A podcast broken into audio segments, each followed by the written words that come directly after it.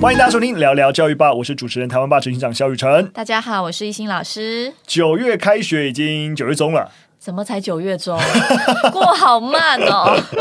有哎，我有一种哎，好像好久以前就想说哎要开学了，开学了，然后怎么好像好像也没开学多久而已。啊、我想九月通常是最难熬的，因为就是刚开学，啊、然后又有很多行政有很多事情要处理，对对对对，所以。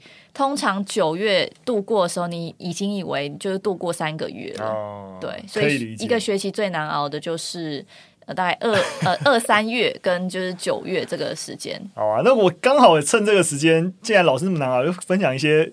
消息好了，是有趣的吗？我也不知道有不有趣。如果大家想做一些有趣的事情，这个消息可能对大家有帮助。好，希望给我们一点期待，好吗？就是呃，像像呃，艺兴之前也有说，啊你有帮就是哎出版社写教科书啊，或干嘛的。就是其实台湾爸最近应该说接下来啦，也开始希望能够更多的投入数位教材的。编撰，希望在一个数位学习的一个趋势底下，那我们也能够做更多的东西去解决老师的需求。这样的教材啊，其实一定要有更多现场的老师一起参与。对，所以其实我们现在刚好也在招募。那个招募不是说真的招聘正职啦，那当然，如果你你是希望能够 in house，我们也可以聊聊。但蛮希望有教师现场经验，所以你现在是正职老师，那这种专案合作，我们自己也之前讲过，这这种兼职都是可以的嘛，对不对？对对对，跟就是教育相关的，其实都 OK。对对对，所以如果哎大家觉得哎你常常在使用台湾爸的影片在辅助教学啊，那对于啊参与台湾爸的整个数位教材的编纂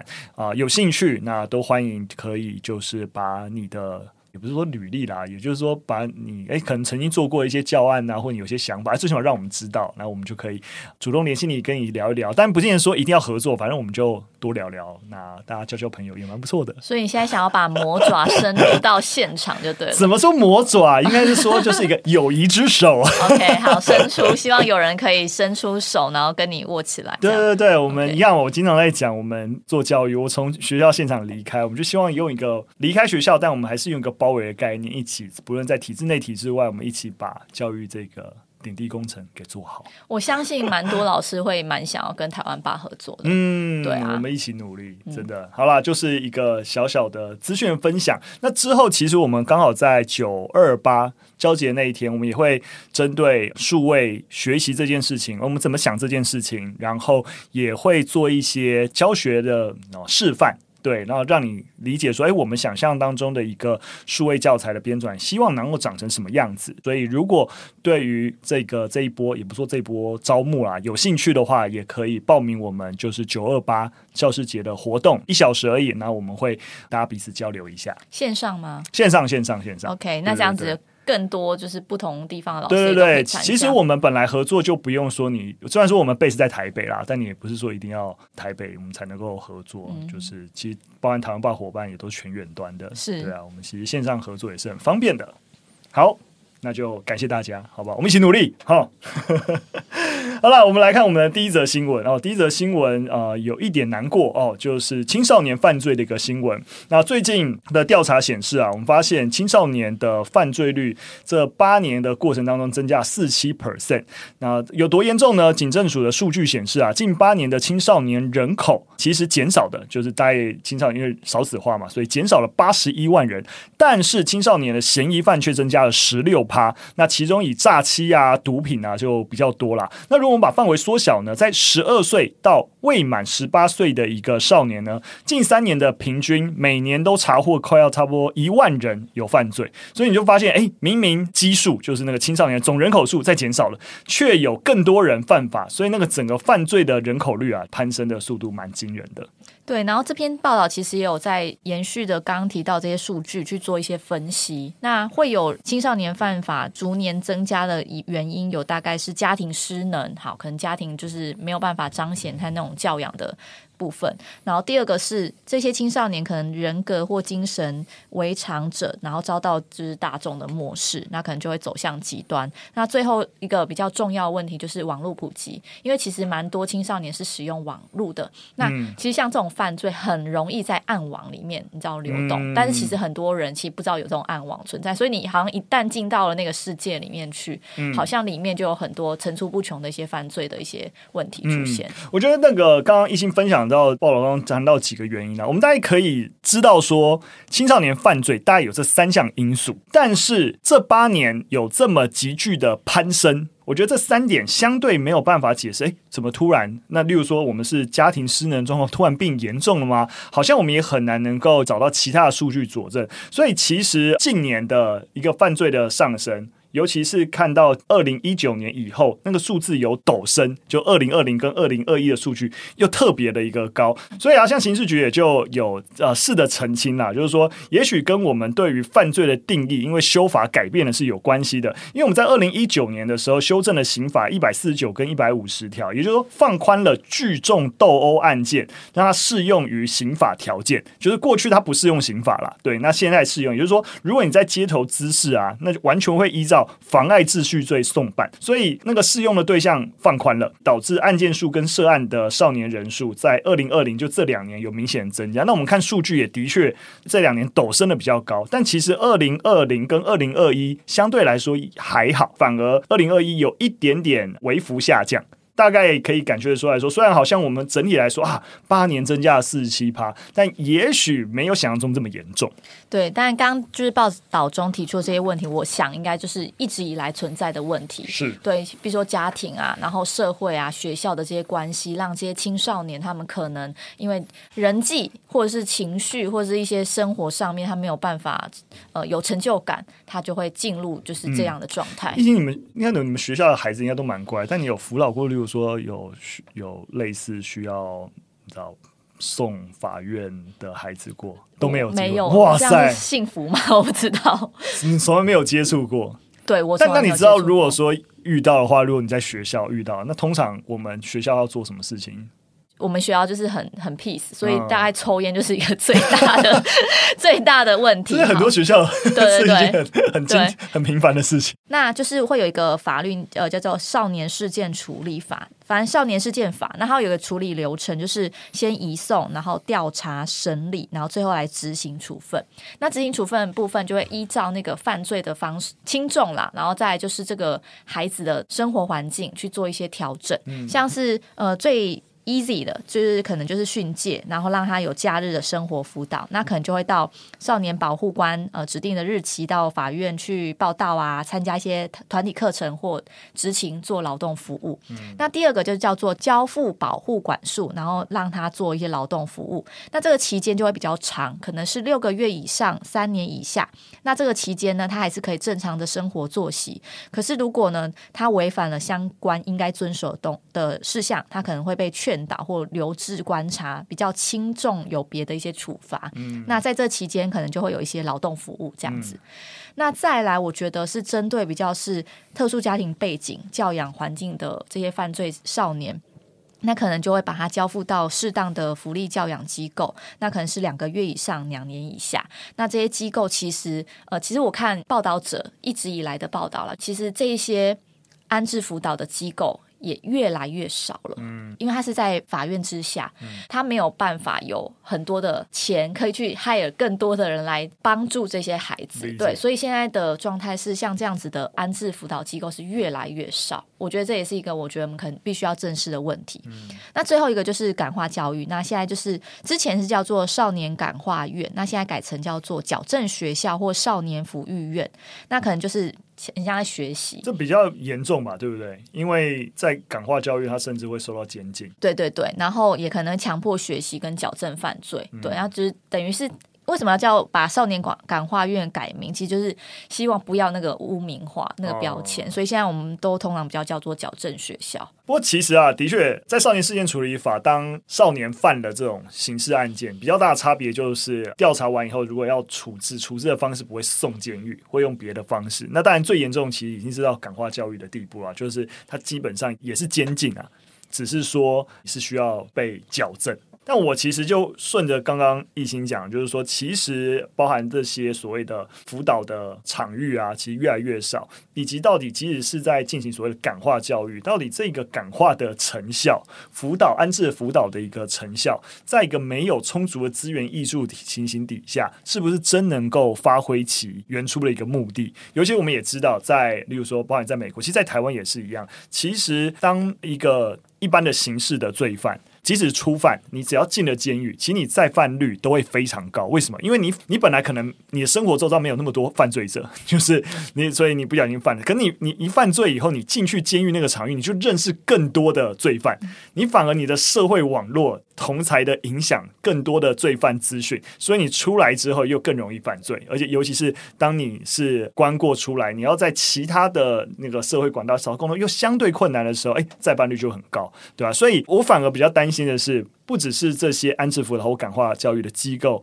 本来的目的能不能达成，反过来说，它会不会加强了这些孩子再犯或是走上歧路的可能性？另外，我想提一点，就是其实我在思考这件事情的时候，我觉得辅导这个概念，其实对于青少年已经犯罪犯法这件事情，我觉得辅导的概念已经相较于弱了。嗯，我觉得辅导比较像是。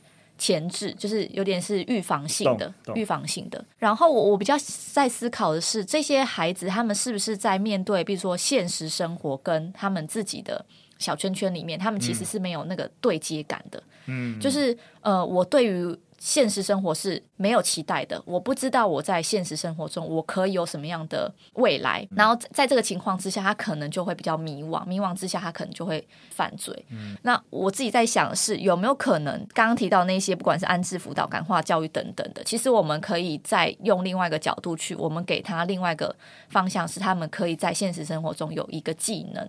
就像是刚刚雨辰提到是，他们可能出来之后也不知道干嘛，所以他们就可能在重蹈覆辙，或是他认识的朋友就这一些。嗯，但是在这些机构里面，如果是可以学到一些技能，然后甚至对于他们未来是有一些帮助的话，或许可以帮助他们在。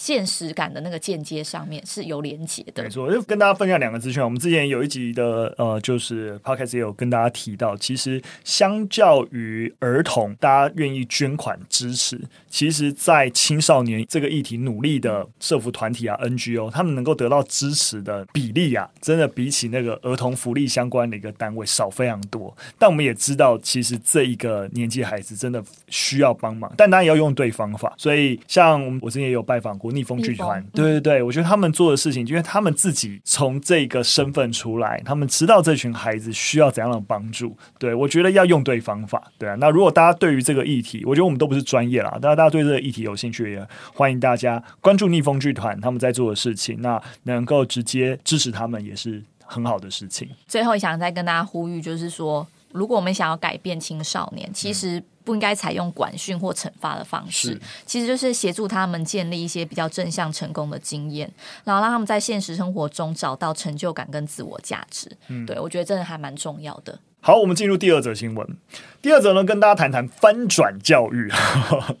近期啊，就是有一篇教育研究呢，就是在看翻转教育到底有没有效呢？它比较了台湾跟中国的各个研究成果，做一个综合性的分析跟比较了。那直接说结论，然后就是有效。听起来好像很废话。我我跟先跟大家稍微呃说明一下，到底什么是翻转教育？这翻转教育大概从十二十年前。很早，我觉得我们还在年前，对，我们还在教程的时候就一直有在听了，大概是十年前最红哦，对对对，那时候引也引进台湾吧。我觉得那时候也大家一直在说哦，翻转教育，那到底什么是翻转教育？那时候大家很惶恐。呃，如果你不知道这个名词，我大概跟大家稍微简单的说明一下，翻转就是把本来教学跟写作业。这件事情倒转过来，过去我们是怎么样呢？我们过去就是在课堂上啊，老师教我们学习，然后回家呢写作业。那翻转教育最基本的概念就是把两件事情反过来，写作业在哪里写呢？在课堂上写，然后什么时候上课学习呢？回家上课学习。那为什么要做这样的翻转呢？因为你在课堂上写作业的时候，你会遇到不懂的地方，那老师才可以立刻给予指引。但是单向式的听讲学习这件事情，其实你在在家里就是看影片，其实就 OK 了。所以，其实我觉得我那时候开始做台湾吧，也某种程度我觉得是呼应的翻转教育的精神。就是你如果真的要落实翻转教育，那你就要有够好的学习素材嘛，而且就是是一个学生回到家里。他还愿意打开来的影片，而不是一个像过去补习班的函授教材一样，你是被逼着才要去看那些老师在影片里面，然后然后黑板，然后讲知识，对不对？你就应该想办法诞生出好的数位内容，学生回到家愿意看，然后你在课堂上，哎，学生已经有先备知识了，那你就可以进行一些，例如说活动啊，或是让学生做一些练习啊，然后确保他们的能力。啊、呃，真的有被提升到。对，基本上就是以一个原本是以教师为主体的教学方式，然后转变成以学生为主体的教学方式。嗯、对，所以说穿了，就是说啊，翻转教育听起来很酷炫呐。不过就是你某种程度，你也可以说，就是希望能够落实一直以来我们在做的两件事。因为在大学，我们很多大部分课都有 reading 嘛，对啊，对不对？你觉得课前你就要先先看完这些 reading 再上课嘛？没错。然后。大学上课的时候也很重视所谓讨论课嘛，对不对？所以我觉得那逻辑是一样，就是说，所谓发展教的核心精神，也就是学生不要什么都不知道，然后进来课堂，就是落实课前的阅读跟自主学习。那在课堂过程当中，教师的辅导能力要强化，而不是。单向式的讲授就是这样而已，然后我们就可以冠了一个名词叫翻转教育。对，那这份这这份期刊其实还有讲到，虽然就是刚刚雨辰提到说，就是很很直觉，没错，都有办法正向提升就是学习者的学习成效，但其实它就比较了中国跟台湾的一些教育的价值跟想法。是，那这边举例来说，就是最早最早台湾比较早于中中国，嗯，那两者使用的系统平台比较不太一样。那因为某些价值观跟教育理念理念上面。是有歧义性的，所以举个例子来讲，其实台湾的教科书是比较多元，相对啦，好啦，相对于多元，就是因为原本那个一纲多本嘛，现在我们有一纲多本，对对对。对，所以让教师可以比较发挥专业的自主，所以我们提供的素材就可以比较是自编讲义，嗯，对，这个大家同意哈？是，是，那但是 中国的教材比较是单一的，那里面又有很多你知道。具思想的因素，可能更多爱国心的强调。嗯、那甚至中国的教师是比较看重分数的那种传统观念根深蒂蒂固。嗯、好，所以甚至有一些家长也会去影响整个翻转教育的实施，因为家长你知道社会。没错，没错。虽然说懿心这样说，不过在那个中国在翻转教室的实施比较主要场域，其实是集中在英文。没错，对，在英文的语言学习上，那比较多落实这件事情。那相反的，台湾就比较平均啊，各科都有。但一样，就像我说的，我觉得这十年下来，我觉得台湾跟中国遇到本质的问题呀，我觉得大体还是一样。就是你真要讲话，我还是觉得。六成以上还是以单向式的讲授为主，当然还是在看不同的年段了。你小学、国中、高中都不太一样。我觉得我十年前跟十年后遇到了核心问题，我觉得本质不变，就到底有没有合适的数位学习的内容？你真的能够做到今天学生回到家，那你真的要他看这个东西，他是真的不然看得下去、看得懂。然后我觉得。到今天，他即使在台湾，好像我们翻转教育，然后教学生要改善，但这件事情本身，我都还觉得还是没有做的够好。对，以小学来讲，我看到蛮多都是用出版社的影片，嗯，就比如说我要上新的一课国语课，那我可能就是会先请学生。呃，先去看那个国语课的，其实就是在讲课本内容，只是把它动画版。没错，没错。好啦，但是我觉得这样还是有一些进步啦。我我同意啊，我同意啊。对对对，所以我我觉得我在意的事情，大概就是我们知道，其实现场已经有一些配套，例如说，呃呃，台北市有库克云嘛，对不对？或者说我们有军医平台，其实都都是有提供一个你可以说 A 版本的内容。对，这个版本也许无聊。但总比没有好。对，至少学生在家有事做。但当然我，我我我标准比较严格啦。我觉得要做就要做好啦。你就是你做一个学生就不爱看的东西，那就是没有意义嘛。对啊，好啦。只是希望大家我们能够支持好的数位学习的内容了，好像就是要大家支持我们一样。好啦，第三则新闻，那最后跟大家聊聊美国。对，那一样，我们通常最后则新闻就是跟大家聊聊不同国家它的教育的一个问题啊。那当然，我们蛮长蛮多的一些教育的想法跟观念都从美国来的，所以聊聊美国的状况。那这个新闻其实跟我们过去讲到的一个概念蛮像的，就是诶，到底美国的。高中生是不是很轻松啊？很多元，很棒啊！像影集演的那样，有各种课外活动。其实不是这样的。美国高中生实际上状况也是忙到睡不饱。对，那这个问题是怎样呢？因为我们也知道，其实美国的升学也不是说有一个单一入学考试来主导了。基本上也都靠申请。其实台湾也慢慢以申请为主。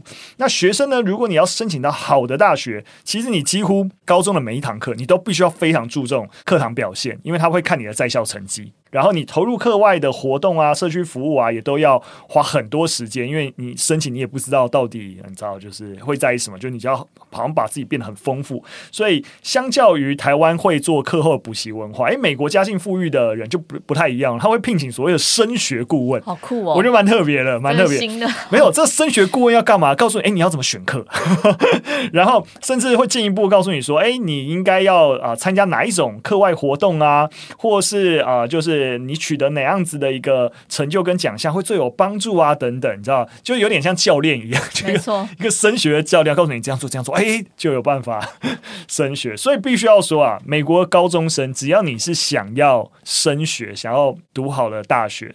老实说，跟台湾高中生的辛苦程度是没有差太多的。耶鲁大学在二零二零研究发现，就是大概有百分之七十五的美国高中生，他们自我评估上学经验其实是非常负面的。那最近也有越来越多的学生，因为家庭作业繁重，又必须一大早到学校上课，长期为那个睡眠不足所苦。嗯、那研究的建议，学校应该把上学时间定在早上的八点三十分之后。那加州最新的法律也明文规定，学校上课时间不可以早于八点。你发现这件事情跟台湾在吵的那个，就是不不可以有早自习。对，那就是跟异曲同工。对啊，那就是跟影集演的不一样。其实美国学生也非常辛苦的。没错，其实那个我我们在那个应该在四十七集吧，我记得我们就有跟大家分享过这件事情。就是你看到影集那种，是你可以说是公立或是社区学校，那相对你可能就是说通常。不这么在意升学，但那种私立学校，美国私立学校，或者是这种竞争激烈，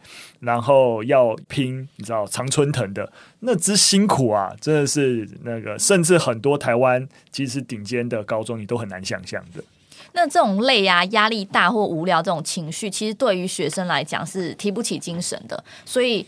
都不利于学生他积极主动学习，因为你在课堂上或你在校园看不到兴趣啊、好奇心，那这种深度学习的要素就缺乏了，你就没有办法好好的专心学习。所以这种感受，它不只会影响学生的课业表现，然后也会影响这些学生的心理健康。没错啊，其实讲到这整个问题啊，大家因为升学啊等等，其实我们之前。我忘记有没有跟大家分享过，就我们最近做一个开箱亚洲 l a s o Asian 的一个节目，结果我们第一节的 Pilot 就在跟大家聊补习教育，就是诶，你想到亚洲，想到东亚，就会想哦，那个补习教育很盛行，但我们在。这支影片也是要试图跟大家讨论，诶，其实那东亚这个补习教育的脉络是什么？但其实你拉到全球，其实诶，其实我们也不是补习教育最盛。我们有一集也跟大家分享过这个数据，其实以全球来说，补习补习的时间最长的俄罗斯，很好，你很棒，对不对？诶，你说你真的去看其他国家，就是大家即使没有好像那个东亚那种一致性的补习文化，但大家在那个升学压力里面也有不同的变形。这也是一个其实是一个全球化问题，并不是一个所谓的东亚独有的现象。这个节目就是从希望从亚洲现象再拉出一些全球就是有共感的一些议题啦，然后带大家做一些讨论。那希望大家，哎，我们资讯栏 会把这个，怎么今天资讯栏好多东西要放？那二十几分钟而已，那一起拍了。那如果你有兴趣，可以帮我看看，然后喜欢的话，分享给你身边的朋友，分享给外国的朋友，因为这是一个全英文的面向国际的一个影片，课堂上也可以使用。其实就要让大家知道说，并不是只有你们很辛苦，大家都很辛苦。没错。我们二十几分钟蛮适合找个时间放给学生看，练练听力也不错。我们配音员是 Jenny。哦，好的，那我们今天的分享就到这边啊，感谢大家收听。如果喜欢我们节目内容，或有任何的回馈跟建议，都可以留言告诉我们。今天节目到这边，下次再见，拜拜，拜拜。